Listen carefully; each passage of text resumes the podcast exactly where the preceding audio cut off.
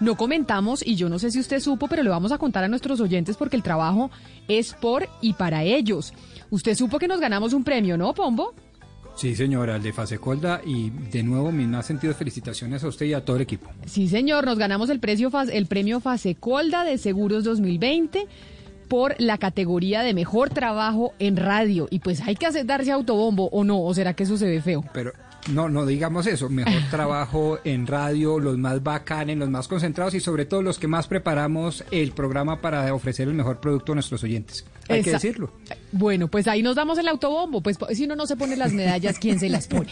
¿No?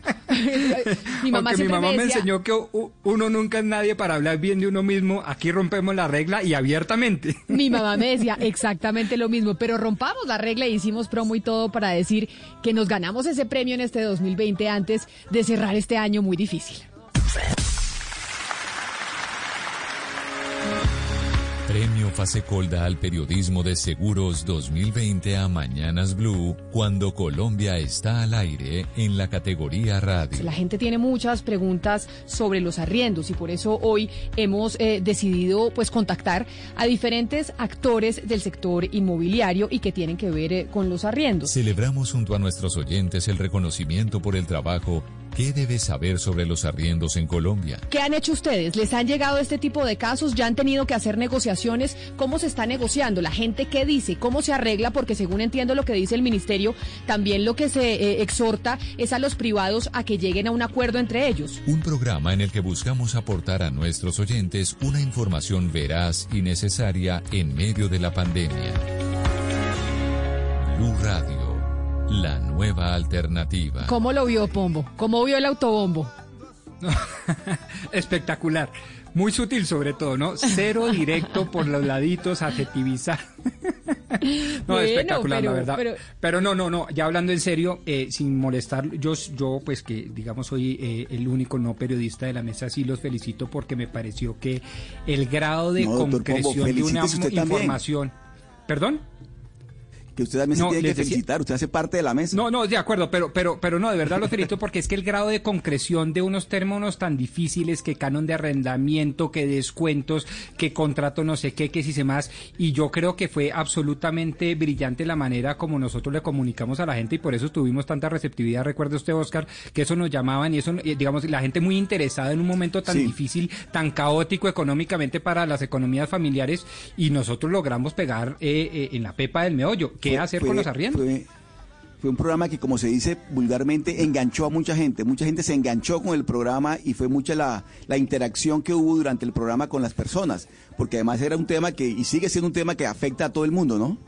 Exacto. Pero sobre todo porque, Camila, eh, y, todos los oyentes, era un tema que es muy, era muy complicado de entender y había, digamos, muchas aristas y muchas interpretaciones del decreto del gobierno que decían que esto eh, va a favorecer a los arrendatarios y otros a los arrendadores, etcétera. Entonces fue como un trabajo que hicimos para entender un poco lo que había en el núcleo del decreto y al final lo que había detrás de esta decisión del gobierno era dejarle al libre albedrío y a la voluntad de las partes poder pactar lo mejor para el arrendatario y el arrendador. Y eso, digamos que fue un trabajo para que pudieran pedagógicamente pues entender qué era lo que había detrás, porque había mucho ruido alrededor de este decreto. Óigame, Valeria, y los arriendos siguen, eh, es decir, se bajaron mucho.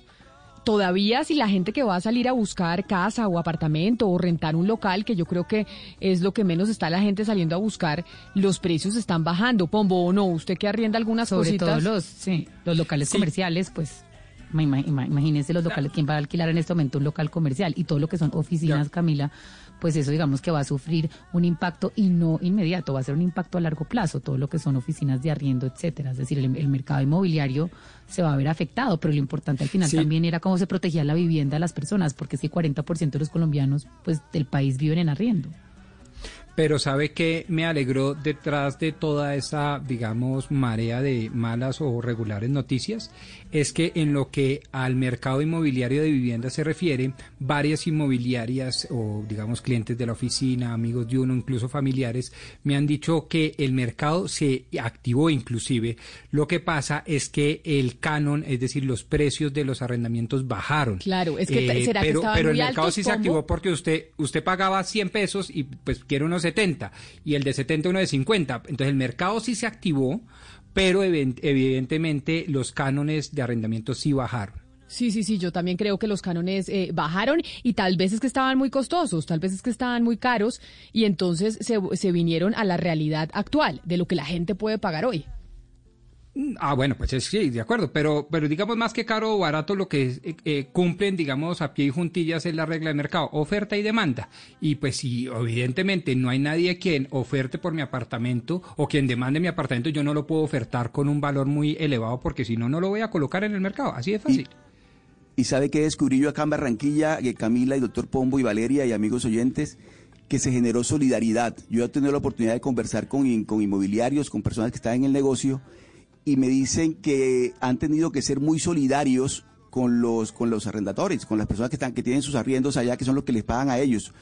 Em, porque, porque la situación es, es muy difícil y ellos también la están viviendo.